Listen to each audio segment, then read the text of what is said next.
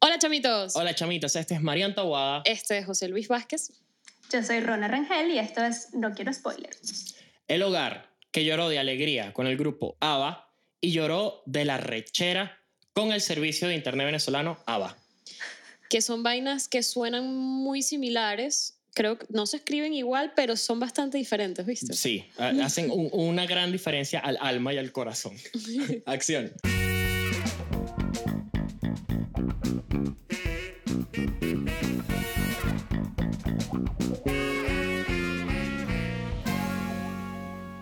Bienvenidos al episodio número 7 de. No Quiero Spoiler. Hoy vamos a Sí, estar señor. hablando sobre Eurovisión. La y antes de- historia de Fire Saga. Y antes de empezar, como siempre, eh, un saludo para todas las personas y que hacen que esto suene y se vea tan bonito. Yes, para yes, el yes. doctor Sonido, que también es conocido como Víctor Lía. Y para Vanessa Morantes, que hace que todo se vea tan bonito. Claro, ya todo el mundo le hizo Doctor Sonido, hasta su mamá. Sí, Ella me dice, ya hola, es- Doctor Sonido. Mamá, que me llamo Víctor, coño. Y yo me siento feliz porque yo bauticé a esa persona así. Sí, cambiaste el nombre a alguien. Y aquí tenemos a nuestra invitada de hoy, Rona. Eh, Rona es fotógrafa y bueno, Yes. hoy estaremos hablando un poco al final del episodio sobre qué es lo que hace ella. Ujú. Pero eh, Rona, ¿nos puedes contar brevemente dónde estás y qué haces? ¿Y quién eres? Eh, bueno, estoy ahorita en Buenos Aires, en Argentina. Eh, Ujú. Tengo 10 años en cuarentena. Y bueno, pues nada. Eh, estoy trabajando actualmente en la parte de fotografía, videos y parte también de producción para series. Y eh, pues nada, también me estoy dedicando un Bien. poquito al marketing y la asesoría. Oye. qué haciendo pedazo de currículum. ¿Ves? No es excusa. Mucha gente no, que la vaina en Argentina está recha. Mira a Rona. ¿Qué es Mira eso? a Rona y cállate. Si tienes talento, no jodas. Me encanta, me encanta.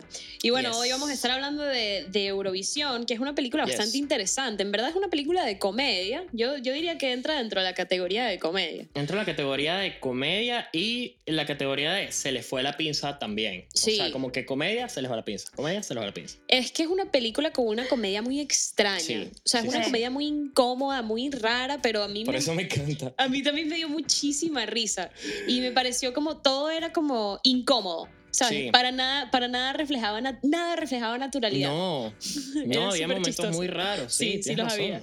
Y Este, bueno, papelazo de Will Ferrell, protagonista con Rachel McAdams, y participaciones brutales de Demi Lovato, de Graham Norton y del pana que se coge a la mamá de Otis en Sex Education. También me agrada mucho verlo. que ahí. seguro también tiene un nombre más allá del pana que se coge a la mamá de Otis en Sex probablemente. Ya. Víctor es doctor sonido, ya él es el papá que se coge a la. Bueno, ya es. Bueno, y básicamente Eurovisión va de eh, dos personas que viven en, en- en Islandia, ¿no? Islandia. Ya, ya, ya. Y ellos, eh, bueno, concretamente él tiene un sueño desde que es niño, ¿no? De Ujú. ir a Eurovisión porque ve a ABBA ganar el concurso Sí, en la interpretación 1974. mítica, la, la- yo creo que la que todo el mundo considera la mejor interpretación de Eurovisión de la historia, que es ABBA con Waterloo, que eso dispara todo lo demás. O sea, si no fuese por esa presentación, no hubiese Mamma Mía, no hubiese Dancing Queen, no hubiesen las películas de Mamma Mía, no hubiese nada. Sí, todo viene, todo parte de ahí. Ese es el, Sí, el- sí, el sí, origen. Ese es el génesis del nuevo, nuevo testamento musical. Y básicamente él y, y- y la persona con la que cantan son, Yes. son una banda. Ellos quieren ir a, a Eurovisión a toda costa, pero para Euro- Eurovisión tienes que, que producir un tema, ¿no? Y tú Ujú. concursas con esa canción que tú produces. Y nada, ellos lo intentan un montón de tiempo y nada que lo logran y al final terminan lográndolo Solo porque todos los otros concursantes no pueden. Ok. O sea, solo por ese motivo, no fue por mérito, no fue por talento, y ellos se encuentran sabiendo eso y con mucha inseguridad. O sea, Sí. qué horrible ir a un concurso sabiendo que, que realmente no, no te mereces estar ahí. No, y, y la lucha más grande que ellos tienen es ir en contra de su pequeño pueblo, que yo creo que tiene, no sé, el tamaño de Guasdualito, una cosa así. Y entonces, claro, imagínate tú como buen guas- guasdualitense, que todo Guasdualito se burle de ti. Eso al ego le hace mal. Sí. Y entonces la lucha que ellos tienen, ellos dicen, vamos a Eurovisión y lo vamos a lograr y yo sé que sí y le voy a hacer ver a todos estos locos esquimales que el potencial que yo tengo. Sí, no. Claramente estaban en una situación complicada. Sí, sí. Pero yo además aprendí muchísimo de, de Eurovisión y antes de que hablemos de eso, yo quiero preguntarte, porque normalmente a los invitados nosotros lamentablemente los, les tenemos que mandar una tarea y tienen que ver una película o una Sí. serie, pero en el caso de Ronan no, yo cuando le pregunté, oye, ¿quieres hablar de Eurovisión? Sí, me encantó, No se ya la más vi. pariente. De hecho, esa fue la Y yo necesito saber, porque me dijiste que había una historia detrás de por qué la empezaste Sí, a ver. cuéntanos. Bueno, les cuento algo que va a sonar muy loco, pero eh, yo estudié comunicación social y mis inicios en, la- en, en este mundo de comuni- eh, comunicación social, eh, yo trabajé en un canal que se llama Ecovisión en Venezuela. Eh, todo mal mi experiencia, todo mal. Ok. Y cuando entro a Netflix, eh, una noche X, eh, estoy con mi esposo y mi esposo me, me dice como que, "Ah, bueno, vamos a, a- Tengo estas tres opciones para ver eh, y me muestra la de Eurovisión. Pero yo leí Ecovisión. Y yo- Y tú, no, no, no, no, no. Para mí fue, obviamente, todo, todo muy real, pero realmente comen- o sea, decidí ver la película por ese trauma adicional Ok. que a mí no me gusta. La verdad es que a mí no me gusta mucho ver comedia. Yo soy más de ver cosas así de drama, ficción y todo esto. Mi esposo sí es Sí. Comedia. Me llamó muchísimo la atención ver a Rachel McAdams en, en un papel así. Sí, ellos una dos- película con Will Ferrell. Sí, Sí, no, sí. no, no, súper raro. Súper raro. Y Y bueno, pues nada, la mejor elección, creo que es la primera vez que me siento así con voluntad a ver una película de comedia que me diga mi esposo y salir como feliz después de todo y me encantó. Sí, sí. No, de verdad sí adelantamos que, que, es un- pues, que es una película que creo que los tres disfrutamos. ¿no? Sí, sí, sí, es muy chistosa y además de verdad aprendí muchísimo de Eurovisión porque Mm. yo hablo por mí, no sé ustedes, Eurovisión no se publicita para nada en Latinoamérica, o sea, yo No. jamás he seguido un No. programa de Eurovisión, entonces, por ejemplo, no tenía ni idea de cómo funcionaba el concurso. Porque para tú concursar en American Idol, The X Factor, ninguno de esos programas tienes que tú producir una Y canción. es súper confuso las reglas para... con- o sea, tiene demasiada burocracia. Sí, o sea, sí, sí. participar... Es como una mezcla del Miss Venezuela con, con, con American Idol. Es rarísimo. Ajá, claro, y además es lo que, te- que- lo que quería decir, que, ¿sabes? Tú para ir a American Idol, tú audicionas con una canción que no es tuya. o sea, y como tú- individuo, no como nación. No eres un abanderado. Además, Ahí es donde entra el factor Miss Universo. Claro, claro, es, es un concurso súper extraño Sí. y del que además ha salido un montón de gente súper famosa que yo ni idea. Por ejemplo, y llámenme, todo, inculta, no me importa, yo no sabía eso, uno no lo puede saber todo. Yo no sabía que ABBA había salido de Eurovisión, Mm. pero además luego me puse a investigar. ¿Tú sabías que Celine Dion también salió de Eurovisión? Mierda. Wow. Celine Dion y espera, Julio Iglesias. Pero ya wow, qué ignorante soy. Yo juraba que Celine Dion era gringa.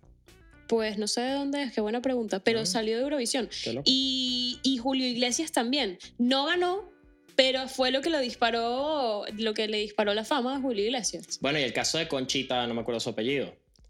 El pana este que tenía bastante Ah, barba y que era así medio travesti. Eso también- él también viene de- Sí, de sí, Eurovisión. Sí, sí, sí. No, pero es que no, no entiendo. Pero como todo buen concurso como el Miss Venezuela que se contradice, que tiene que sí, una caraja de, de Caracas y la ponen de Miss Amazonas. Marico, aquí está Israel, Australia, aquí participa un poco de gente que tú dices, esto no es euro, pero bueno, para adelante. Pero bueno, como en todo, seguramente tiene, tiene su sentido que venga de ahí. Plata. Plata, claro. La plata le da sentido a la vida. Sí. Y Y a a, todo. otras muchas cosas. Sí, señor. Sí, señor. Ok, Eh, vamos a abordar entonces el primer tema, ¿te parece? Sí, sí, sí. A mí, como la trama central, no es la trama central realmente de la película, pero la- una subtrama bastante importante es el país, como estábamos diciendo, Eurovisión tiene un montón de reglas eh, diferentes totalmente a otros concursos y una Mm. de esas súper llamativa es el país que gane es el país que luego es el, ¿cómo se dice? El anfitrión. La El anfitrión. claro, el, el anfitrión del año siguiente. Entonces, claro, si gana un país cuya economía e incluso infraestructura Sí. está preparada para eso, buenísimo, porque además le entra dinero al país Claro. con, con un concurso así. Pero, Pero- si gana San Marino, Claro, los mandas a la verga. pero gana un país pequeño que no tiene los recursos, que Sí. no tiene la infraestructura, pues fatal. Y eso es lo que pasa porque ellos son de Islandia, que Islandia no sé cuántos habitantes puede tener, Como pero son 100 muy pocos. Sí, sí, sí. Como Guasdualito, Como Guasdualito, sí, puede ser el Guasdualito de Europa, sin las burras. sin las burras. Porque hace mucho frío, pero si no, estuviese en las burras, exacto. claramente. Entonces, este, yo quería plantear eso porque básicamente lo que transmiten es, hay países que no quieren ganar.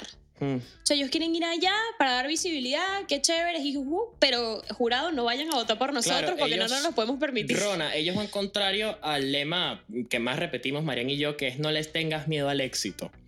Este, no sé cómo le... ¿Qué, qué opinas tú de tenerle miedo al éxito y de ser un país pequeño que le tiene miedo al éxito? Ay, mira, yo creo que partiendo un poquito más atrás, eh, es lo que dice Marianne, que bueno, muchos, muchos grupos, eh, porque bueno, al final, aunque representes un país, me imagino que hay bandas que ya están constituidas desde hace un tiempo o lo que sea, Mm, mm. buscan es ir por, por exposición y al final por tanta burocracia que tiene este programa, porque la verdad es que tiene, lo hacen por tener un caché y un level de que, ay, no, no todo el mundo puede llegar acá y creo que principalmente por eso lo hacen.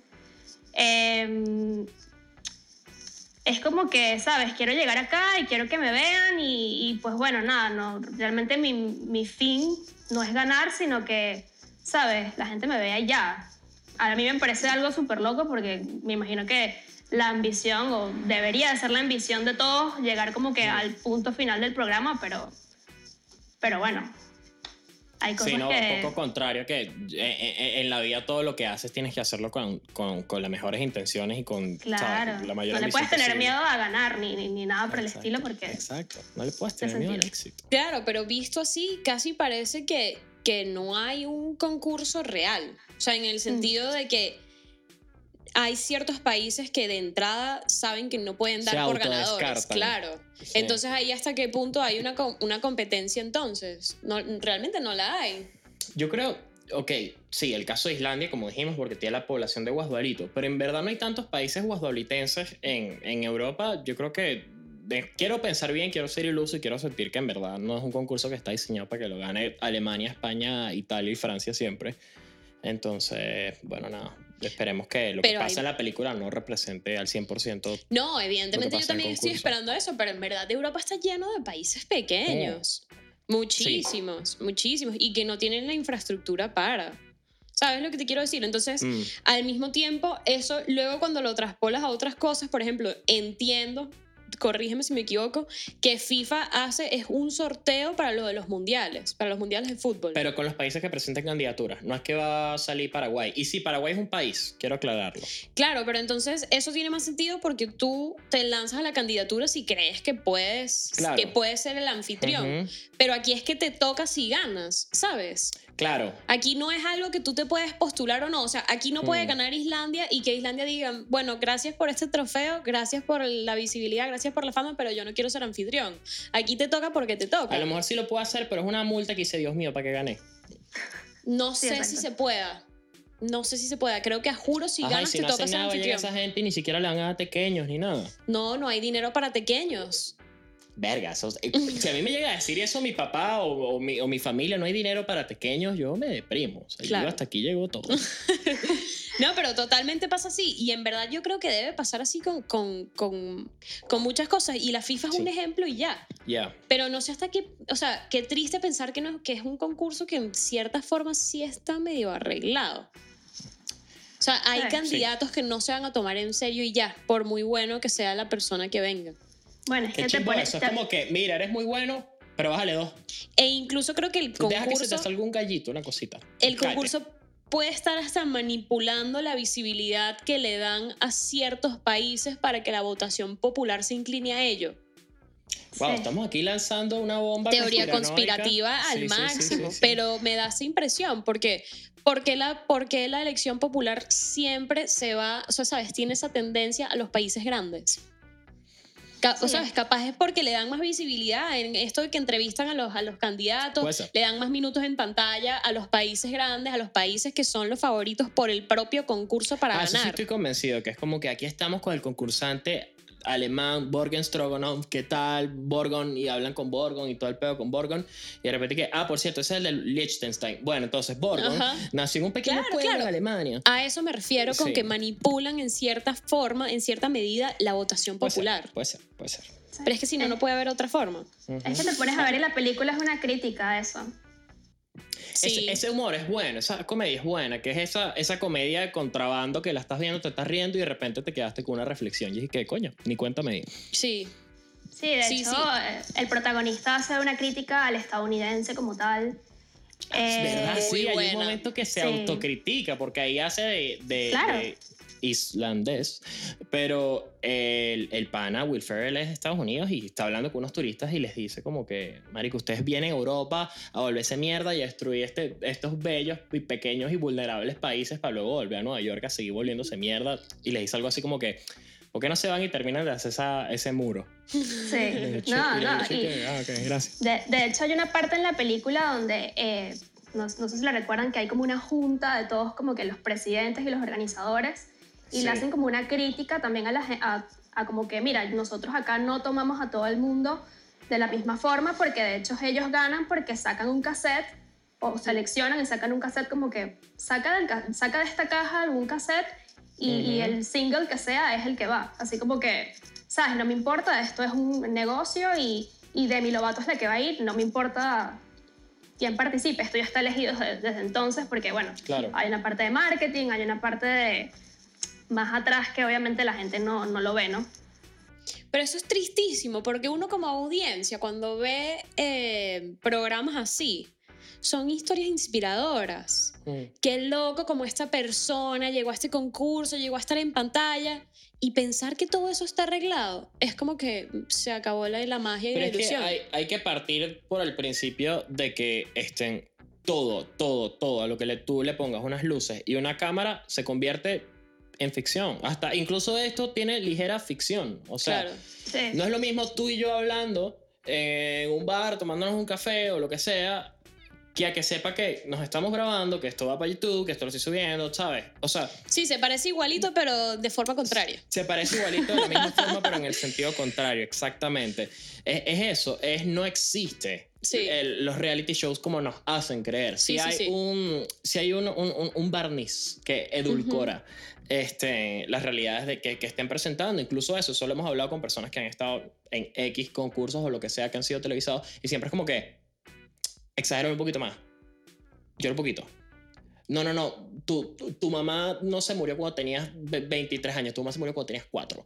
Claro. Porque le atropelló un camello. ¿Sabes? Que es como, ok. ¿Sabes? Entonces Ya, la ya, vaina ya, por sí. ahí. Pero de cualquier forma, todo esto que estamos hablando, que a mí me pareció sumamente interesante, realmente no es la trama principal de la película. Esta es como la subtrama. Hmm. La trama principal es de perseguir tu sueño. De perseguir tu sueño y la importancia de ser resiliente. Y no solo para concursar a Eurovisión, o sea, en tu vida tienes que, o sea, la impor- a ver, ¿cómo lo digo? Es incompatible con el éxito una persona que no tenga buena frustración al no.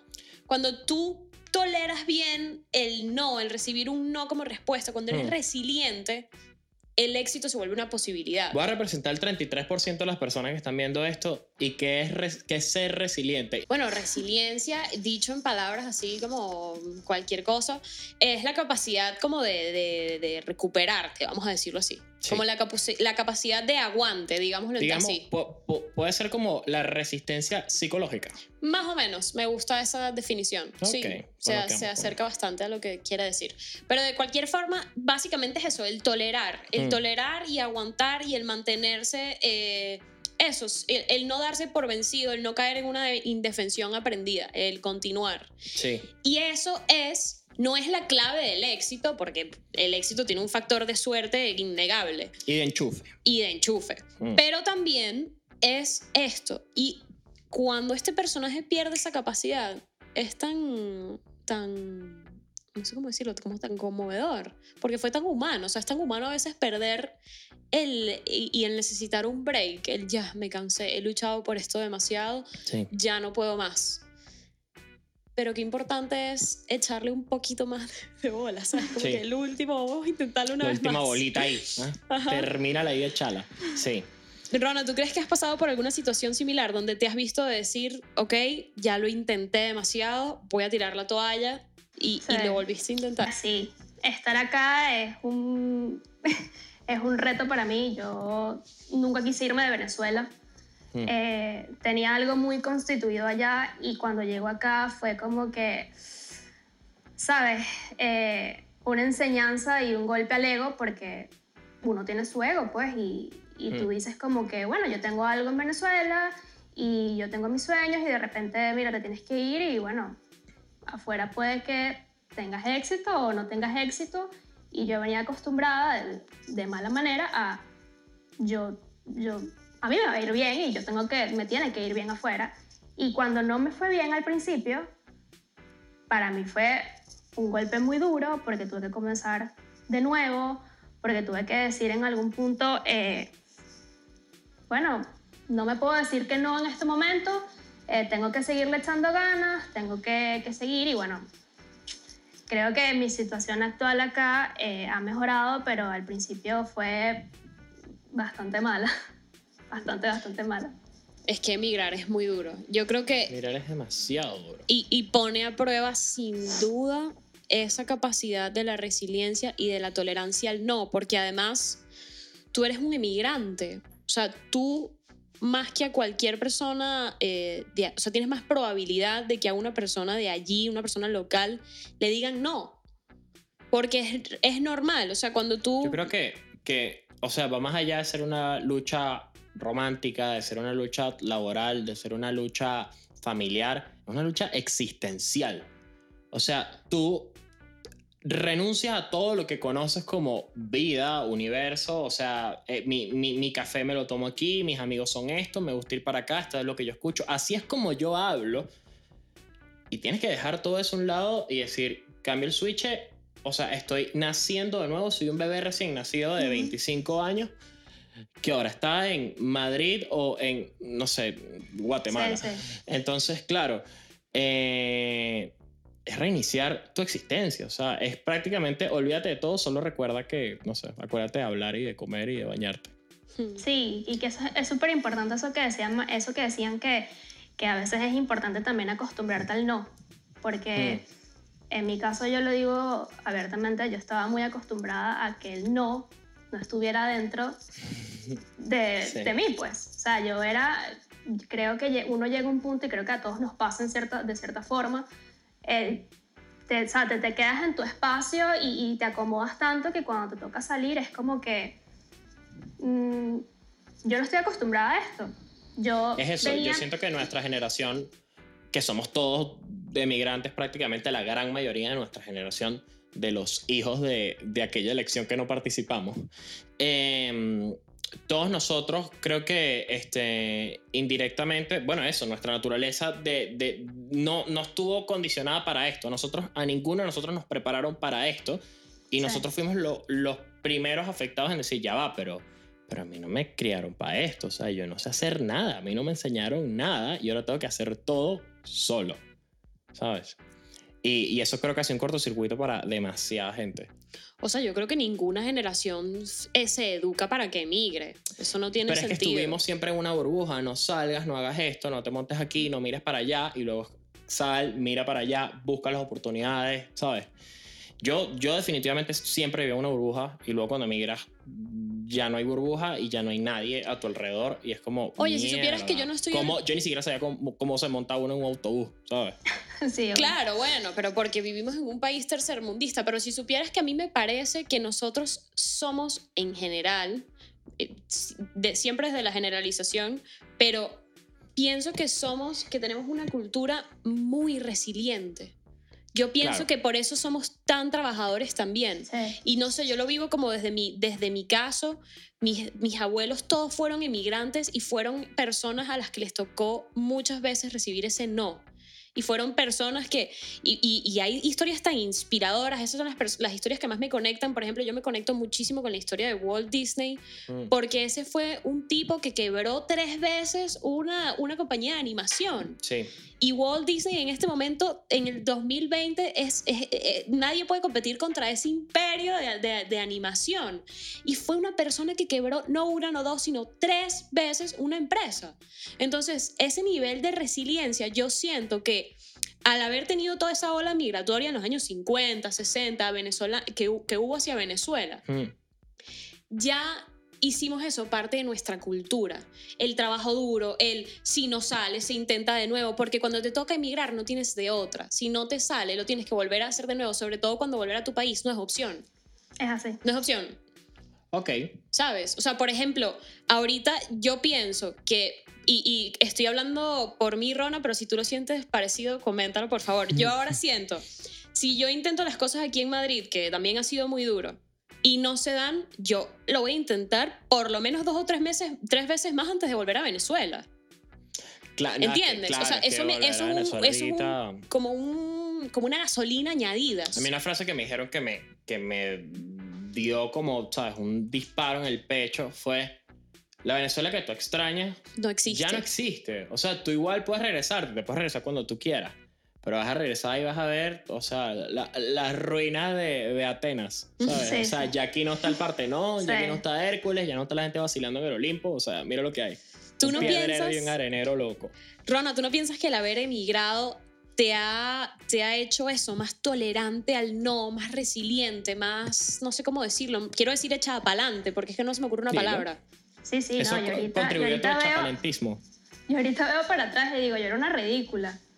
Yo como que, yo, yo no sabía qué era la vida, o sea, yo, para mí, para mí emigrar ha sido como que la mejor escuela, porque Sí. tú aprendes tanto como que al momento, o sea, mira, yo me vine y me gusta hablarlo porque siento que, que eso también es como que súper importante compartir las experiencias. Yo me vine con un trastorno alimenticio, yo me vine con ansiedad diagnosticada, este, llegué a un país que nunca, o sea, nunca había visto antes, del que estaba tan negada al venirme que, que ni siquiera había leído de él, no había visto fotos, eh, nada, o sea, estaba completamente negada. Y también eh, entra la parte don- donde tú agradeces también el salir porque tus sueños también se expanden. Cuando yo estaba en Venezuela, yo decía como que, bueno, yo quiero llegar hasta este punto porque para mí esto es como que lo más top y cuando llegué acá, que, que, sabes, que comencé como que a aceptar, a decir como que no me puedo quedar echada en una cama, tengo que trabajar porque si no, no, no, no hay otra forma. Y Hmm. comienzan a surgirte ciertas oportunidades, tú dices como que, wow, o sea, los sueños de la Rona cuando estaba en Venezuela y los de ahora es como que, Ni se parecen, seguro. y, y no por lo que logras o, o- o por lo, lo grande de, o la ambición, sino es como que todo cambia, o sea, es como que, es- yo digo que es la mejor escuela. Sí. Para mí también ha sido esa, esa experiencia de verdad muy, muy similar. No, y es la satisfacción de decir, ya mi vida no depende de factores externos, ya no depende de Corpoelec, de, no sé, Hidrocapital, eh, ahora depende de mí mismo, ¿no? Y cuando la vida depende de mí mismo es mucho más bonita que cuando la vida depende de Corpoelec, pienso yo. Mm. O sea, Sí. no estoy tan de acuerdo porque en verdad hay un factor de suerte. O sea, yo lo digo en todo. De verdad, para mí el factor suerte a- aplica a todo. O sea, yo por lo menos he tenido muchísima suerte al inmigrar por las personas que me- se me han aparecido en la vida. Mm. Si hay un montón de variables que tú no controlas. Ahora, que te da menos rabia porque no es Corpoelec el que te está Claro. fastidiando la vida, sino el destino, ¿sabes? O lo Suena que más sea. bonito. Exacto, suena más bonito. Suena más sin bonito duda. coño la madre destino que coño la madre Corpoelec. Exacto, totalmente. Ok, yo quería traer un último tema antes de que Yes. pasemos a valorarlo, que es la obsesión por el éxito, que creo que está muy reflejado en el personaje principal Me de la gusta la película. contraparte en este episodio. Primero arrancamos con el miedo al éxito, ahora vamos con la obsesión al éxito. bueno, pero es que están las dos cosas muy presentes, Sí. aunque suene irónico, pero no lo, no lo es. No, porque es muy bonito, porque miedo al éxito le tiene Islandia, obsesión al éxito le tienen nuestros personajes principales. Exacto. Y por eso son tan, tan antagónicos a su entorno. Exactamente. Entonces, Exactamente. Está, está entretenido eso, ¿no? Ver la diferencia de, de, de un pueblo pescador y bebedor de ron versus estas dos personas llenas de sueños. Sí. Sí, y definitivamente tener una ambición, una meta clara es importantísimo porque es tu motor, eso es lo que te está moviendo hacia Mm. allá. Pero, ¿Hasta qué punto? claro. Pero, Incluso hay una frase, no voy a decir ni quién la dijo ni cuándo la dijeron, pero la dicen, que es, aprovecha que eres joven y renuncia a tus sueños. Pedazo de frase. Pedazo de frase a mí me, me dolió porque, claro, imagínate, este, cuántas veces en especial yo, o sea, yo soy un soñador pajudo y pendejo y a veces dices, coño, se me está yendo la vida y, y- quizás también se me está yendo los sueños.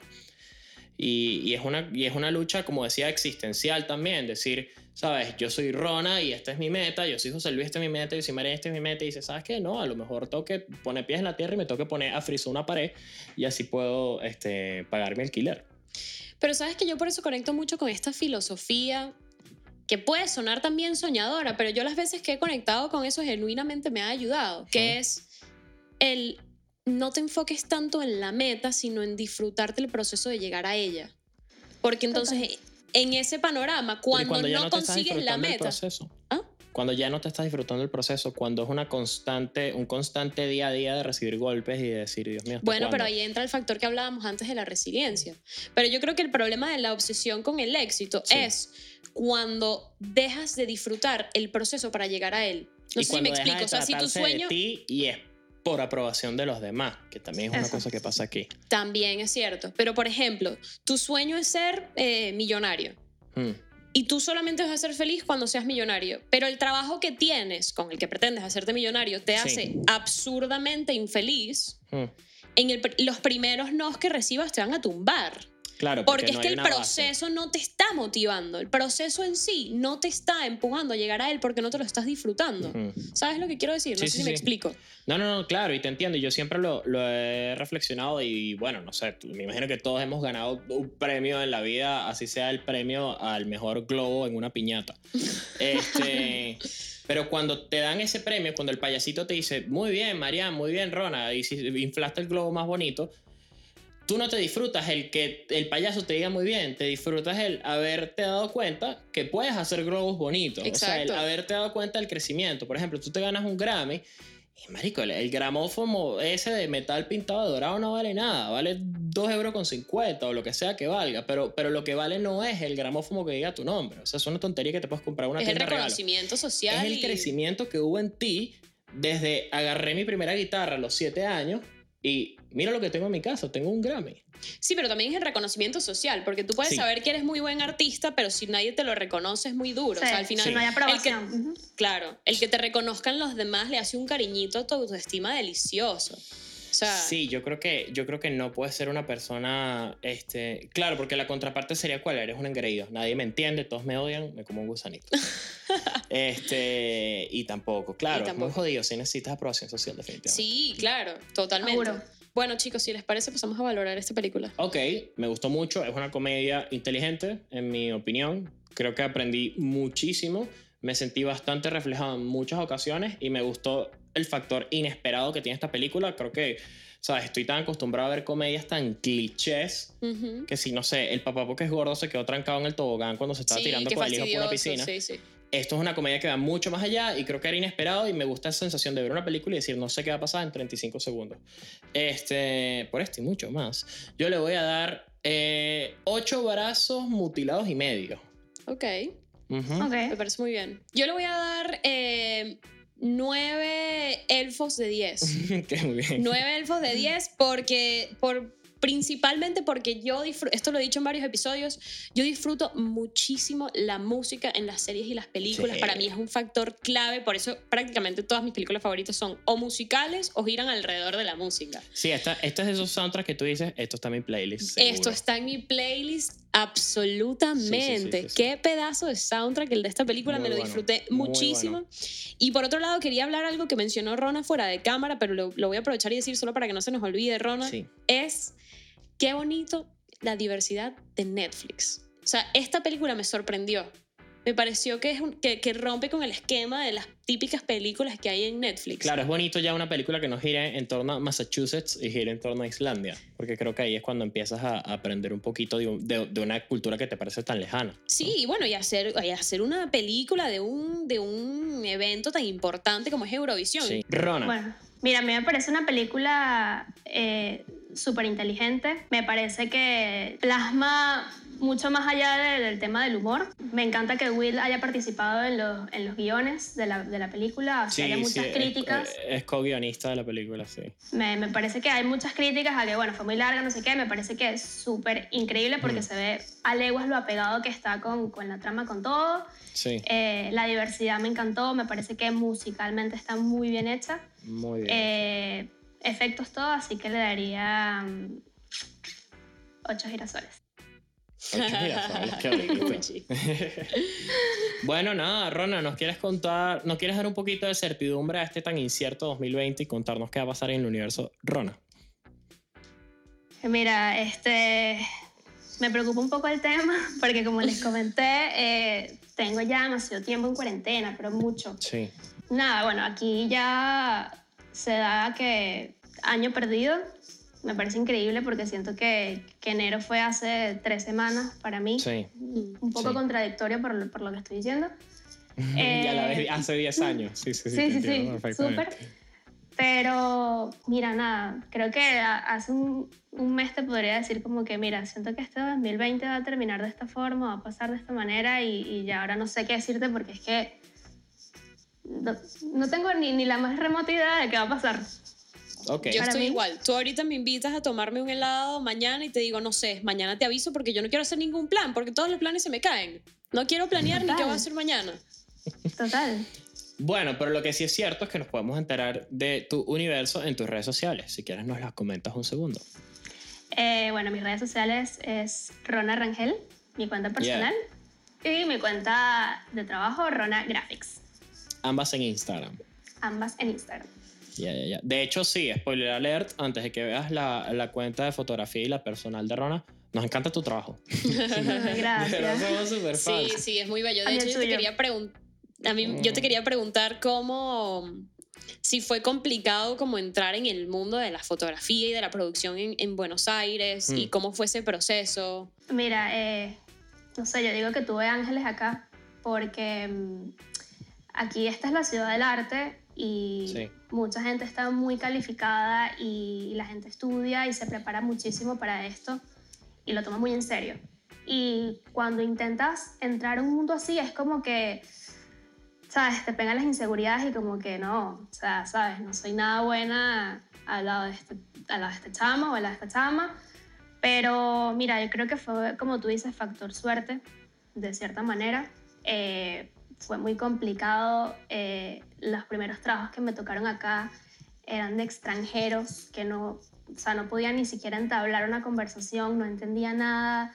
Eh, fue como que, aparte, en persona yo aparento que tengo 13 años, entonces no, ¿sabes? Como que la gente no te toma en serio, es como que, ¿qué haces acá? Aparte, yo estaba como que súper cerrada a abrirme, entonces, ¿sabes? Tenía como que una actitud de shit al principio, Sí. pero nada, yo creo que, que fue un poquito de, ¿sabes? Eso de voy a seguir y voy a seguir y voy a seguir, voy a cambiar mi actitud, voy a seguir trabajando, le voy a seguir echando ganas y pues nada, creo que toqué con las personas indicadas que me ayudaron y bueno, gracias a Dios. Qué bonito. Qué. Ahora, ahora tu principal proyecto es la fotografía, ¿no? ¿O, o es más bien la producción? Eh, no, bueno, realmente eh, quisiera como que tratar de trabajar un poquito más en el tema de fotografía y videos y todo esto. Y pues bueno, nada, como que mi segundo plan es tratar de surgir un poquito más en el tema de marketing, percepción visual y todo esto. Eh, y pues nada, la producción es algo que, que pude trabajarlo acá porque obviamente en Venezuela el tema de los medios de comunicación apenas yo me gradué, eso fue como que cerrados ya, o sea, censurados. Eh, y aquí tuve suerte y bueno, he podido trabajarlo un poco. Qué bien. Qué bien. Bueno, nada, esto ha sido todo por nuestro episodio número 7, featuring Rona Rangel, donde hablamos de Eurovisión, la historia de Fire Saga. Wow, me cansé. Están pendientes de eh, las redes sociales de Rona y también Yes. de las de No Quiero Spoiler. ¿Qué Eh, son? eh, estamos en YouTube y si estás aquí, no sé por qué no te has suscrito, vaya a Sí, en verdad no tengo la menor idea porque no lo has hecho hasta ahora. Yo tampoco. Pero también estamos en donde están los podcasts porque también nos puedes escuchar mientras estás lavando los platos, mientras estás pasando un coletito en Sí, tu sí, casa, sí, nos puedes escuchar de fondo y eso nos encantaría. Mientras estás paseando al perro, a la guacamaya. Bueno, A tu no abuela. se pasean. Pero No. Pero a tu bueno. abuela sí la puedes pasear. La puedes pasear. Sí. Y le va a gustar. Con y sin correa. Mejor sin. Sí. Está mejor eso. Es van más humano. feo en la calle.